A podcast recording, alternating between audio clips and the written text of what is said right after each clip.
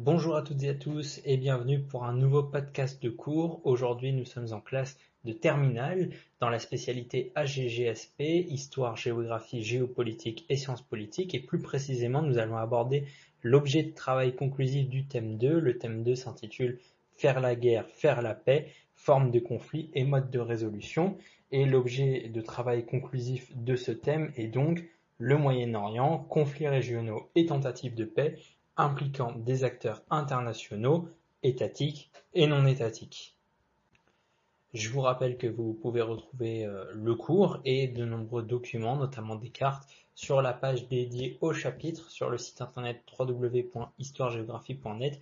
Pour ceux qui regardent la vidéo sur YouTube, il y a un lien dans la description. Alors, après avoir étudié les formes de la conflictualité violente et les modalités de la pacification dans les chapitres précédents, il s'agit d'observer ici, à travers l'exemple du Moyen-Orient, les dynamiques de guerre et de paix dans le monde actuel. Il s'agit en effet d'un des principaux pôles de conflictualité mondiale depuis au moins 1947. C'est une région aux forts enjeux géopolitiques s'étendant de la Libye à l'Afghanistan et de l'Iran à la péninsule arabique. La paix dans cette région du monde a bien des difficultés à se maintenir, les conflits sont très nombreux et difficiles à expliquer. C'est au Moyen-Orient que sont nées les trois grandes religions monothéistes, un lieu où de nombreux peuples se côtoient. Après la guerre froide, cette région a également vu croître l'islamisme né en réaction à l'influence des pays occidentaux et à Israël. Cette diversité culturelle, religieuse, s'accompagne de tensions géostratégiques autour de ressources comme les hydrocarbures, euh, cette région du monde euh, concentre en effet la moitié des réserves du monde en hydrocarbures. Alors, on va donc se poser la question suivante. Comment le Moyen-Orient est-il devenu une terre de conflit impliquant de nombreux acteurs à toutes les échelles? Pour répondre à cette question, nous allons aborder euh, deux parties et nous allons donc commencer tout de suite avec la première, le premier jalon du conflit israélo-arabe au conflit israélo-palestinien, les tentatives de résolution de la création de l'État d'Israël à nos jours. Alors tout d'abord, première sous-partie, le conflit israélo-arabe. Et plus précisément, nous allons commencer par les guerres de 1948. Le conflit israélo-arabe désigne la série de guerres interétatiques entre Israël et ses voisins arabes. La guerre de 1948-1949, la crise du canal de Suez en 1956, la guerre des six jours en 1967, la guerre d'usure en 1967-1970 et la guerre du Kippour en 1973. Ce conflit n'est pas terminé. La plupart des pays musulmans ne reconnaissent toujours pas l'existence d'Israël. La déclaration d'indépendance d'Israël le 14 mai 1948 par David Ben Gurion entraîne la guerre israélo-arabe, la guerre d'indépendance contre l'Égypte, la Transjordanie, la Syrie, l'Irak et le Liban, mais leurs forces, assez réduites et divisées, sont repoussées. Des armistices séparés sont ensuite signés, environ 750 000 Palestiniens doivent se réfugier dans les pays voisins, les frontières évoluent avec gains territoriaux, le nord de la Galilée, donc au Liban, la ville de Jaffa, des terres près du littoral, la bande de Gaza, l'espace de Negev. Le refus d'Israël d'accepter le retour des réfugiés va alimenter pendant longtemps une situation conflictuelle. On arrive donc à la crise de Suez en 1956, Face à la montée en puissance des forces armées égyptiennes, Israël décide de frapper préventivement, profitant du soutien britannique. Le canal vient d'être nationalisé, c'est la crise de Suez. Et français, les Égyptiens soutiennent les indépendantistes algériens. Le 24 octobre 1956, Israël mobilise. Le 29 Tsahal envahit Gaza et le Sinaï, battant les troupes égyptiennes qui se réfugient derrière le canal de Suez. Le 31 octobre, les Franco-Britanniques bombardent les aérodromes égyptiens, larguent des parachutistes le 5 novembre, puis débarquent le 6 novembre à Port Saïd. La menace soviétique permet un cessez-le-feu le 7 novembre, l'ONU obtenant la démilitarisation du Sinaï. Ce retour au calme dure une décennie, mais le conflit reprend de 1965 à propos du partage des eaux du Jourdain et de la menace militaire croissante de la Syrie. En 1966, cette Syrie s'allie avec l'Égypte puis avec la Jordanie. Le 16 mai 1967, l'Égypte déploie ses troupes dans le Sinaï et ordonne aux casques bleus, en interposition, de partir, tandis qu'Israël mobilise de nouveau. Le 5 juin 1967, au matin, les Mirage 3 israéliens détruisent au sol 415 avions égyptiens et syriens. Dans le Sinaï, les combats virent au désastre pour les troupes égyptiennes, enfoncées dès le premier jour, leur débâcle ne s'arrêtant qu'au canal. Jérusalem est, annexée et la Cisjordanie sont conquis sur la, sur la Jordanie le plateau du Golan sur la Syrie. 200 000 Palestiniens s'exilent. Israël a conquis des glacis protecteurs et entend les garder, malgré la demande onusienne de retrait. En réaction, les États membres de la Ligue arabe réunis en sommet le 1er septembre 1967 se mettent d'accord sur trois principes. Pas de négociations, pas de paix, ni de reconnaissance. L'URSS rompt les relations diplomatiques avec Israël à cause des territoires occupés. Ils ne seront établis qu'en 1991. Donc ça, c'était donc la guerre des six jours en 1967. Mais Quelques années plus tard, il y a une nouvelle guerre, la guerre de Kippour en 1973. Le 6 octobre 1973, alors que les Juifs fêtent Yom Kippour et que les musulmans sont en plein ramadan, les forces armées égyptiennes et syriennes attaquent par surprise sur le canal de Suez et le plateau du Golan. Les Égyptiens franchissent le canal dès le premier jour malgré les fortifications israéliennes, puis s'installent en défensive à 10-15 km du canal. Tsahal, renforcé par l'arrivée des réservistes, lance des contre-attaques du 7 au 9. Toutes sont repoussées car les SAM égyptiens bloquent le soutien aérien, tandis que plusieurs centaines de chars israéliens sont détruits à coups de missiles anti-chars. Le 8, le gouvernement israélien ordonne de préparer des frappes nucléaires. Pour éviter cette escalade, le gouvernement américain accepte de rééquiper Tsahal par un pont aérien, effectif à partir du 10 via les Açores et la Méditerranée. L'URSS fait de même par l'air, avec la Syrie, et par mer. Le 19, les pays arabes exportateurs de pétrole L'OPEP, l'Organisation des pays exportateurs de pétrole, décide un embargo sur les ventes aux États-Unis et aux Pays-Bas et déclenche le premier choc pétrolier. Le prix du baril de pétrole quadruple, passant de 3 à 12 dollars. on peut faire ici un petit pont, une liaison avec euh, ce qu'on peut voir dans le chapitre euh, du programme euh, du tronc commun en histoire. Sur le Golan, les troupes israéliennes reprennent leur position d'origine dès le 9. À partir du 11, elles avancent en direction de Damas, d'où l'engagement de forces irakiennes et jordaniennes. Le front nord se fixe à partir du 14. Le 14 octobre, une vaste attaque égyptienne contre les positions israéliennes se solde par la perte de 250 chars égyptiens. La contre-attaque de la 142e division blindée d'Ariel Sharon, bien soutenue par l'infanterie, réussit une percée, le 15, franchit le canal et se répand sous les arrières des forces égyptiennes. Le 22 octobre, la résolution 338 du Conseil de l'ONU appelle à un cessez-le-feu, que l'URSS et les États-Unis imposent aux belligérants. Des combats reprennent le 23, puis le 26, d'où les résolutions 339 le 23 et 340 le 25. Des pourparlers de désengagement sont menés le 28 entre un général israélien et son homologue égyptien, avec interposition de casques bleus et échange de prisonniers. Le secrétaire d'État américain Henry Kissinger fait la navette entre les capitales, obtenant la tenue d'une conférence de paix.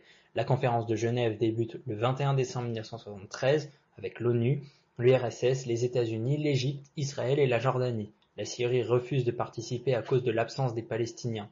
La conférence est close le 9 janvier 1974, sans résultat. Kissinger reprend ses navettes, c'est la shuttle diplomatie, d'où les accords israélo-égyptiens du 18 janvier 1974 et israélo-syriens du 31 mai 1974. L'UNDOF c'est-à-dire United Nations Disengagement and Observer Force, est mise en place. Donc une institution, une organisation des Nations Unies.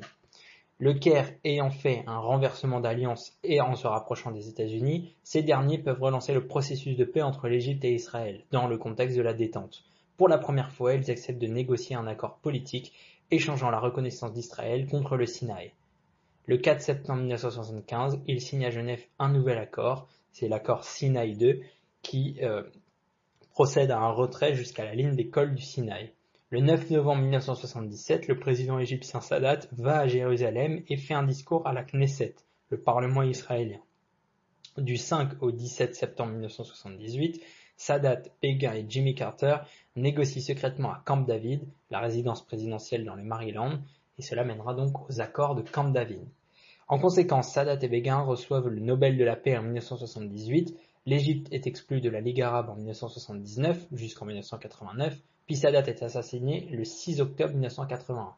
Israël n'a plus connu de guerre interétatique depuis près d'un demi-siècle, mais les tensions sont encore très nombreuses sur la période, avec la Syrie, au Liban en 1982, puis des frappes en 2007, 2013 et 2018, avec l'Irak, destruction d'Osirak en 1981, Scud en 1991, le Liban 1978, 82, 96, 2006, 2010, l'Iran, qui est son ennemi depuis 1979, le Soudan, avec des frappes en 2009 et 2012, et même l'Égypte, avec un rappel notamment de l'ambassadeur égyptien en 1982, 1988, 2001 et 2005.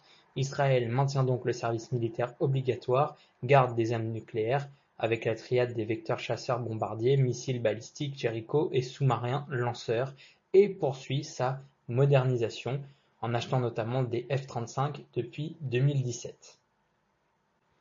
Ce conflit israélo-arabe se transforme progressivement en conflit israélo-palestinien et c'est l'objet de notre deuxième sous-partie, l'échec de la paix israélo-palestinienne. Pour comprendre un peu mieux ce conflit, il faut remonter avant l'indépendance de 1948. L'État actuel d'Israël est né du désir de fonder un État pour les populations juives, idée défendue par le mouvement sioniste, en référence à Sion, une colline de Jérusalem, lancée en 1897. Leur immigration en Palestine déclenche des réactions antisémites de la part des Arabes, notamment en 1920, 1929 et 1936-1939. La Palestine est confiée au Royaume-Uni sous mandat de la SDN, Société des Nations, depuis 1920. Début 1947, le Royaume-Uni, dépassé par le conflit entre les populations juives et arabes, remet son mandat à l'ONU. Par la résolution 181 de l'Assemblée générale des Nations unies le 29 novembre 1947, un partage entre deux États est proposé avec un État juif d'une part et un État arabe de l'autre, Jérusalem restant sous contrôle international. Si les organisations juives acceptent cette solution, elle est rejetée par les États membres de la Ligue arabe qui ont voté contre, ainsi que par les Arabes palestiniens. Une guerre civile éclate immédiatement en Palestine entre les mouvements armés juifs et arabes, aidés par des volontaires venant d'autres pays. L'annonce de la déclaration d'indépendance d'Israël le 14 mai 1948 déclenche dès le lendemain la guerre israélo-arabe de 1948-1949. Environ 750 000 Arabes palestiniens s'enfuient de peur d'être tués ou sont expulsés pendant et juste après cette guerre. C'est la Nakba, la catastrophe. Ils ont interdiction de revenir ensuite et leurs biens immobiliers sont saisis. Le retour au calme après les armistices de 1949 ne concerne que les armées étatiques. De petits groupes d'Arabes palestiniens armés, les Fedaïn, franchissent la ligne verte à partir de 1951 et mènent des raids de guérilla en territoire israélien, s'en prenant aux fermes et villages, d'où des représailles menées par des commandos israéliens à Gaza et en Cisjordanie, faisant par exemple 69 morts civiles à Kibaya en 1953. En septembre 1948, le gouvernement égyptien réunit à Gaza une assemblée palestinienne qui nomme un gouvernement de toute la Palestine qui, n'étant pas reconnu par la Jordanie, n'a autorité théorique que sur la bande de Gaza. Ce gouvernement est dissous en 1959 le 10 octobre de cette même année est fondé au Koweït le Mouvement de libération de la Palestine, parti surnommé Fatah, la conquête. La structuration du nationalisme palestinien est décidée par la Ligue arabe lors de son sommet du Caire du 13 au 16 janvier 1964. En conséquence, huit mouvements palestiniens, dont le Fatah, se regroupent à Jérusalem-Est, alors sous contrôle jordanien, pour former l'Organisation de libération de la Palestine, l'OLP, le 2 juin 1964.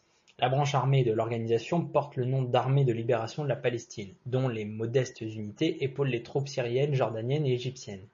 À partir de février 1969, l'OLP a pour chef Yasser Arafat, un des fondateurs du Fatah. Se rajoute en 1967 le Front populaire de libération de la Palestine, de tendance marxiste-léniniste. Puis, en 1969, le Front démocratique pour la libération de la Palestine, qui est maoïste. Les mouvements islamistes apparaissent plus tardivement, avec à partir de 1970 le djihad islamique palestinien et depuis 1987 le mouvement de résistance islamique surnommé le Hamas, la Ferveur. À partir de 1967, l'occupation de la Cisjordanie et de la bande de Gaza oblige l'OLP à se réfugier à l'est du Jourdain, en territoire jordanien, tout en poursuivant des opérations de guérilla. Le 18 mars 1968, une mine posée par le FPLP fait sauter un bus scolaire près d'Eliat, deux morts et dix blessés. En représailles, deux brigades de Tsahal, avec chars, parahéliportés, soutien d'artillerie aérien, c'est l'opération Inferno, attaquent le 21 mars le camp de l'OLP à, à Karameh, en Jordanie. La petite ville est démolie par les combats, mais la majorité des guerrillos s'enfuient. Les Jordaniens réagissent avec une contre-attaque de blindés et des tirs d'artillerie. Le bilan final est de 30 morts israéliens, 84 Jordaniens et 156 Palestiniens. Le Conseil de sécurité de l'ONU condamne l'intervention israélienne par la résolution 248. La Jordanie exhibe les carcasses de quatre chars capturés, tandis que l'OLP reçoit plusieurs milliers de nouveaux volontaires. Comme l'OLP devient franchement envahissante pour la Jordanie, refusant l'autorité du roi Hussein et devenant menaçante, l'armée jordanienne l'attaque à partir du 17 septembre 1970. C'est le septembre noir. Le 27, un cessez-le-feu est obtenu par les autres États arabes. L'OLP est expulsée de Jordanie en juillet 1971, s'installant au Liban, y créant un véritable Fataland autonome, ce qui contribua à la guerre civile libanaise de 1975 à 1990.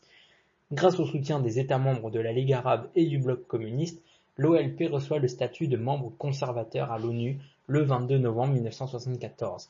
Elle obtient le vote de la résolution de l'Assemblée générale des Nations unies le 10 novembre 1975 qui considère que le sionisme est une forme de racisme et de discrimination raciale.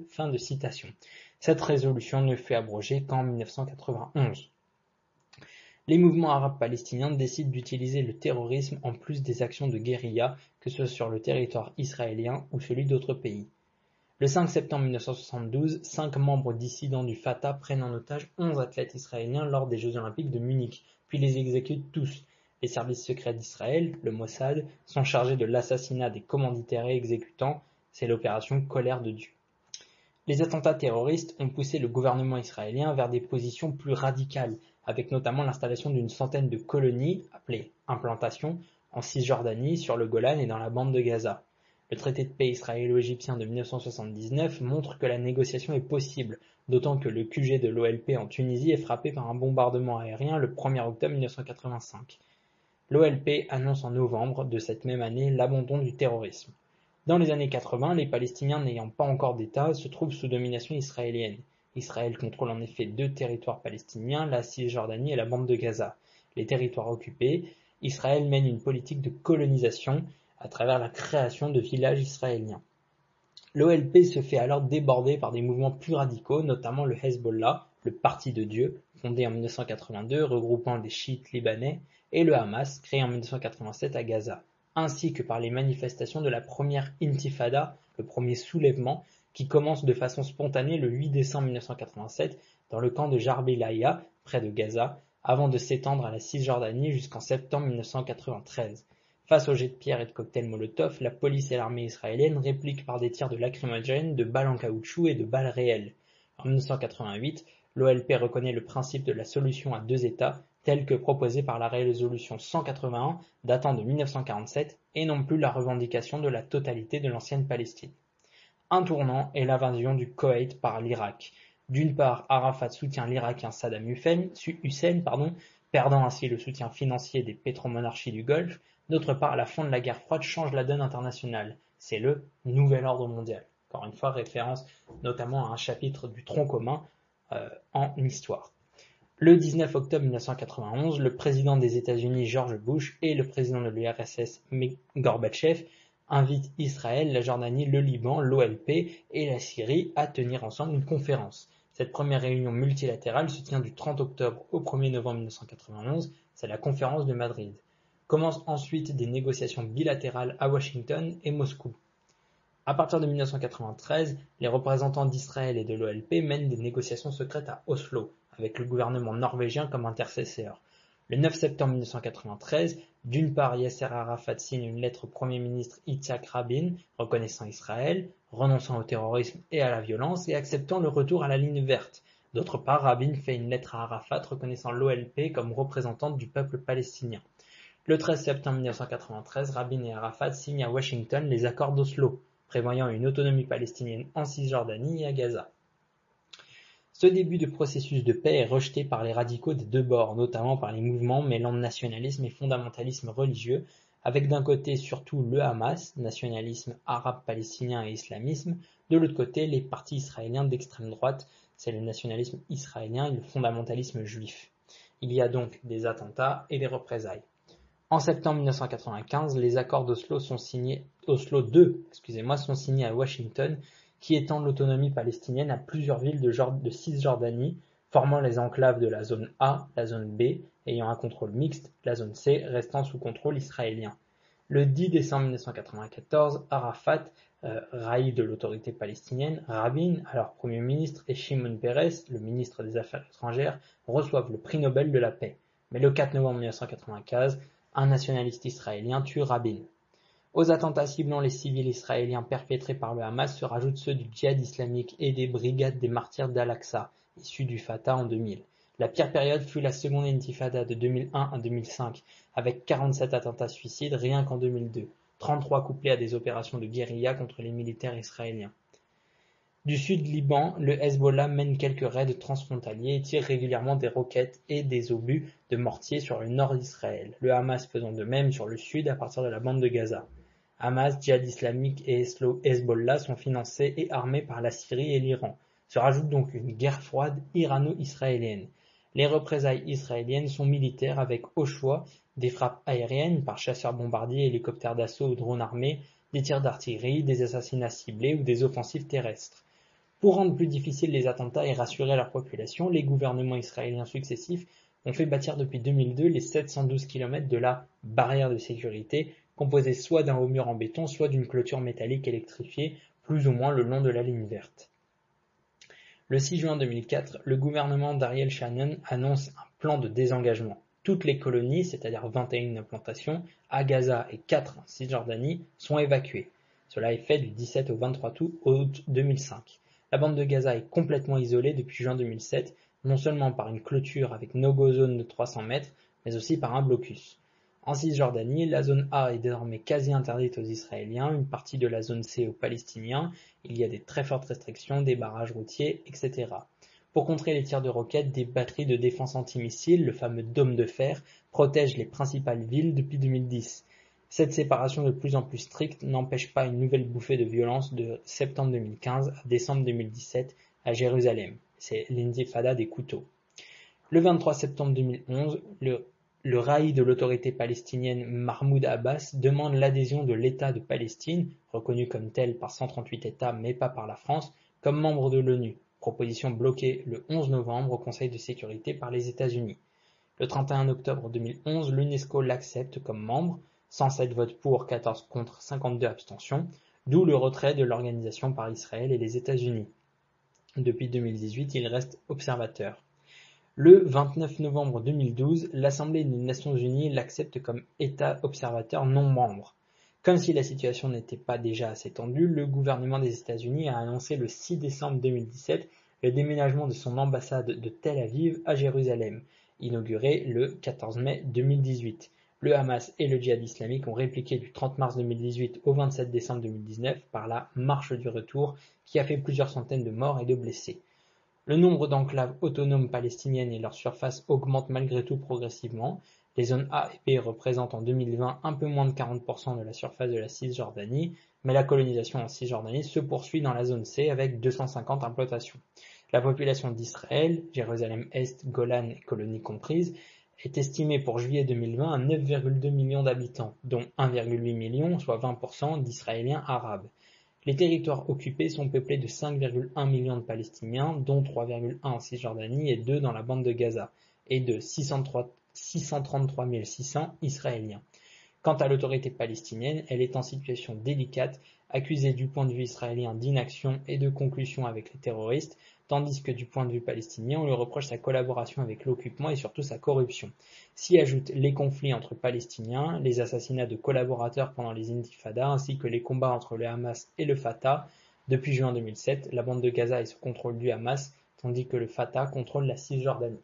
Vous voyez bien que la situation est très complexe et la situation qu'on peut vivre, euh, qu'on peut voir actuellement, euh, nous le rappelle au quotidien. Il est temps de passer à notre deuxième sous-partie, les deux guerres du Golfe, 1991 et 2003, et leur prolongement d'une guerre interétatique à un conflit asymétrique. Le sujet sur les deux guerres contre l'Irak est franchement militaire, avec le passage d'une guerre interétatique, les opérations aéroterrestres de 1991 et de 2003, à un conflit asymétrique, les opérations de guérilla et de contre-insurrection de 2003 à 2011-2017, quelles sont les spécificités des guerres en Irak Alors, on va aborder dans une première sous-partie la guerre du Golfe, donc 1990-1991. Les combats qui se sont déroulés du 2 août 1990 au 28 février 1991 entre d'une part les forces armées irakiennes et d'autre part une large coalition militaire internationale menée par les États-Unis sont appelés à l'époque guerre du Golfe, mais aussi guerre du Koweït ou guerre d'Irak, Cette dernière appellation est abandonnée en 2003 au profit de la Première Guerre du Golfe. Vous avez à ce propos une série de trois vidéos, donc en trois parties, résumant très bien l'ensemble du conflit et elles sont présentes sur la page du site internet et je vous laisse aller les consulter si vous voulez en savoir plus. L'Irak dispose en 1990 d'une marine très modeste mais a une des principales aviations du Moyen-Orient et surtout la quatrième armée du monde par ses effectifs, après l'APL chinoise, l'armée soviétique et les forces armées des États-Unis. Si les participations irakiennes aux guerres israélo-arabes de 1948-1949, de 1967 et de 1973 ont été médiocres, via le territoire jordanien puis syrien, la très longue guerre Iran-Irak de 1980 à 1988, une guerre de position, a aguerri ses cadres professionnels. Le 2 août 1990, la République irakienne envahit l'émirat du Koweït. Le conflit a pour origine les prétentions irakiennes sur des îles, des réclamations sur un gisement, sur le non-respect par le Koweït des quotas de l'OPEP et sur la dette irakienne de 65 milliards souscrite auprès des États du Golfe et des États-Unis. L'Irak annonce annexer le Koweït, ce qui panique l'Arabie saoudite, qui ne peut s'opposer à une invasion, et les pays occidentaux. C'est une menace pour leur approvisionnement pétrolier, les prix montent. En conséquence, d'une part, le Conseil de sécurité condamne l'Irak, résolution 660 le 2 août, d'autre part, le roi Fahd d'Arabie saoudite appelle à l'aide le gouvernement des États-Unis. Dès le 7 août 1990, les États-Unis envoient deux escadrilles de chasseurs bombardiers à Daran en Arabie saoudite, puis le 8 un bataillon d'infanterie légère à Riyad. C'est le, début de l'opération Desert Shield, tempête du désert. L'Irak refusant d'évacuer le Koweït, les États-Unis décident de prendre le rôle de shérif. L'opération monte donc progressivement en puissance, intégrant des moyens offensifs. Les marines états-uniennes, britanniques et françaises envoient des navires dans le golfe Persique. En septembre, le secrétaire d'État James Baker fait une tournée diplomatique, obtenant des partenaires des États-Unis le financement des opérations. Pour un coût final de 54 milliards de dollars, 16,8 sont payés par les Saoudiens, 16 par les Koweïtiens, 10,7 par les Japonais, 6,6 par les Allemands et 4 par les Émirats arabes unis. Il obtient aussi la participation militaire de plusieurs pays arabes, ce qui évite de faire passer l'opération comme une guerre des chrétiens contre les musulmans, et l'accord de l'Union soviétique. L'URSS a son mot à dire, car d'une part il y a environ 200 conseillers militaires et plusieurs milliers de techniciens et ingénieurs soviétiques en Irak, retenue en otage jusqu'à décembre puis évacuée vers la Jordanie, et d'autre part, elle peut bloquer le Conseil de sécurité, ce qu'elle ne fait pas, la guerre froide se terminant.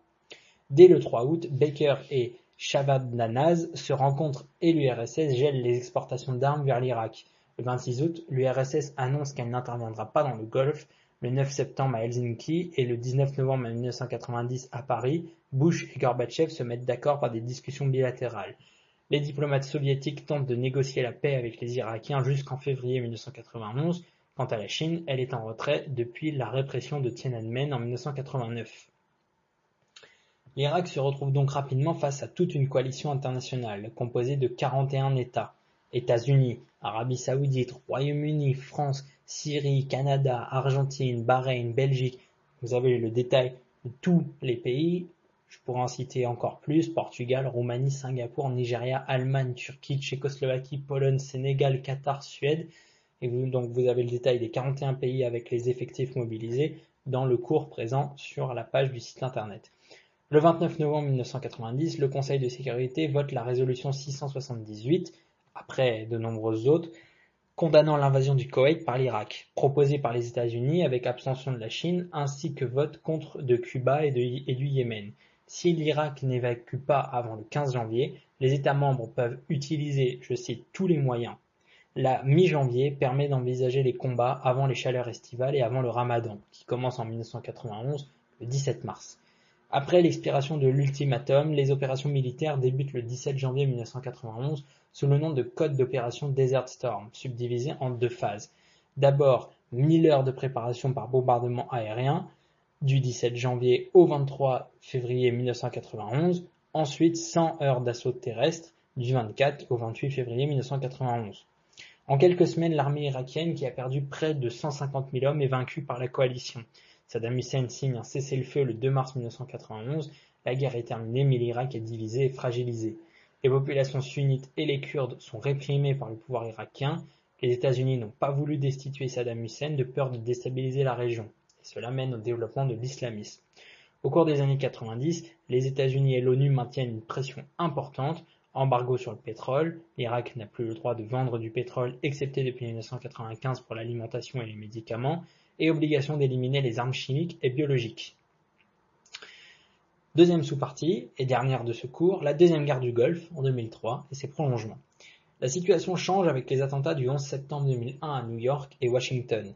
Après l'intervention en Afghanistan contre Al-Qaïda et leurs autres talibans, face à l'intransigeance de Saddam Hussein, le nouveau gouvernement des États-Unis, George W. Bush est président de janvier 2001 à janvier 2009, décide d'une nouvelle opération militaire, mais cette fois-ci avec Bagdad comme objectif pour changer le gouvernement irakien. Les États-Unis accusent l'Irak de soutenir elle aussi Al-Qaïda et de continuer à développer des armes de destruction massive, malgré les mises en garde des Nations Unies. Selon eux, une attaque préventive, avant qu'elle n'utilise ces armes, voire préemptive, avant qu'elle n'en dispose, est nécessaire. Mais la situation internationale a changé par rapport à 1990. Au Conseil de sécurité, l'Allemagne, alors membre non permanente, la Chine, la France, la Russie s'opposent à cette atteinte à la souveraineté d'un État, d'autant que l'Irak a accepté la résolution 1441 du 8 novembre 2002 permettant aux inspecteurs onusiens d'inspecter les installations irakiennes. Le 5 février 2003, le secrétaire d'État Colin Powell présente ses preuves au Conseil de sécurité avec le soutien britannique. Le 14 février, la France répond par le refus français avec le soutien chinois et russe. Le système de vote au Conseil, avec quasi-veto des cinq membres permanents, empêche les États-Unis d'obtenir la légitimité de l'ONU pour envahir l'Irak. En contrepartie, il empêche aussi les autres membres de condamner l'action états-unienne. Les États-Unis gagnent rapidement cette guerre. En un mois, 9200 morts irakiens contre 139 américains et laissent sur place près de 150 000 soldats. Mais ce conflit est asymétrique. De nombreuses guerres civiles ont lieu, surtout après 2006, attentats entraînant un conflit entre les sunnites et les chiites, plusieurs centaines de milliers de morts. En 2010, les États-Unis décident de se retirer, laissant le pays dans une situation anarchique. Entre 2003 et 2011, il y a eu 4500 morts et 32 000 blessés américains. L'occupation s'appuie désormais sur la résolution 1483 du Conseil de sécurité des Nations Unies votée le 22 mai 2003, prévoyant un retour progressif à la souveraineté pour l'Irak. L'administration est confiée à l'Office for Reconstruction and Humanitarian Assistance, l'ORHA, dirigé par le directeur Jay Garner, un lieutenant général, à partir du 21 avril 2003. Il s'agit d'une administration civile, mais qui dépend du département de la défense des États-Unis. L'Irak est dans une situation chaotique. L'État s'est effondré, les banques et musées ont été pillés, ainsi que les stocks militaires. Les règlements de compte sont nombreux entre individus, clans, groupes ethniques et religieux. Les milliers de militaires rentrent chez eux, mais des anciens membres des forces spéciales irakiennes, de la garde républicaine et des Fedaïn Saddam ont constitué de nombreux stocks d'armes et de munitions. Plusieurs anciens dirigeants irakiens du parti Baas ont été arrêtés, mais Saddam Hussein et ses deux fils se cachent encore quelque temps. Oudaï et Koussaï sont tués le 22 juillet 2003 à Mossoul, tandis que Saddam est capturé le 13 décembre 2003 près de Tikrit, jugé, puis pendu le 30 décembre 2006. Une résistance à l'occupation se développe progressivement en Irak à partir de mai-juin 2003, marquée par des attaques de guérilla peu nombreuses au début, ciblant les patrouilles, les convois, les installations.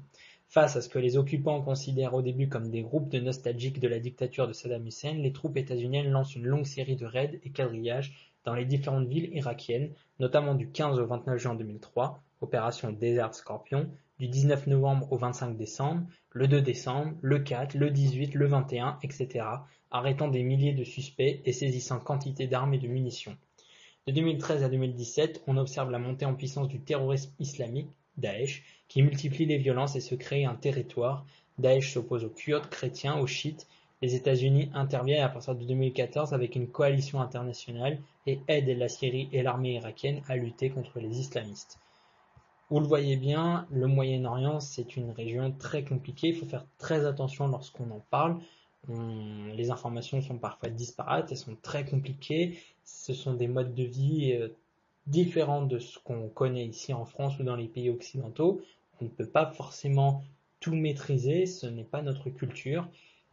Le mieux est de lire, lire le plus de sources possibles, des médias locaux, des médias français, des reporters internationaux, lire, lire, lire, lire et actualiser ses connaissances car les choses bougent très rapidement dans cette région. Vous avez à ce propos une carte sur les enjeux euh, du Moyen-Orient, les rivalités entre puissances, euh, mais cette carte date de fin 2020, début 2021 et euh, elle est amenée à évoluer très rapidement. On le voit malheureusement tous les jours au quotidien. Je vous remercie d'avoir écouté ce podcast. J'espère qu'il vous a plu et qu'il vous permettra de mieux retenir. Comme je vous l'ai déjà dit, il y a de nombreux podcasts sur la page dédiée au chapitre sur le site internet www.histoiregéographie.net. On se donne rendez-vous très bientôt pour de nombreux podcasts, sujets, 3 minutes pour comprendre et autres sur les chaînes YouTube et Twitch. Je vous remercie de votre écoute et à très bientôt. Au revoir.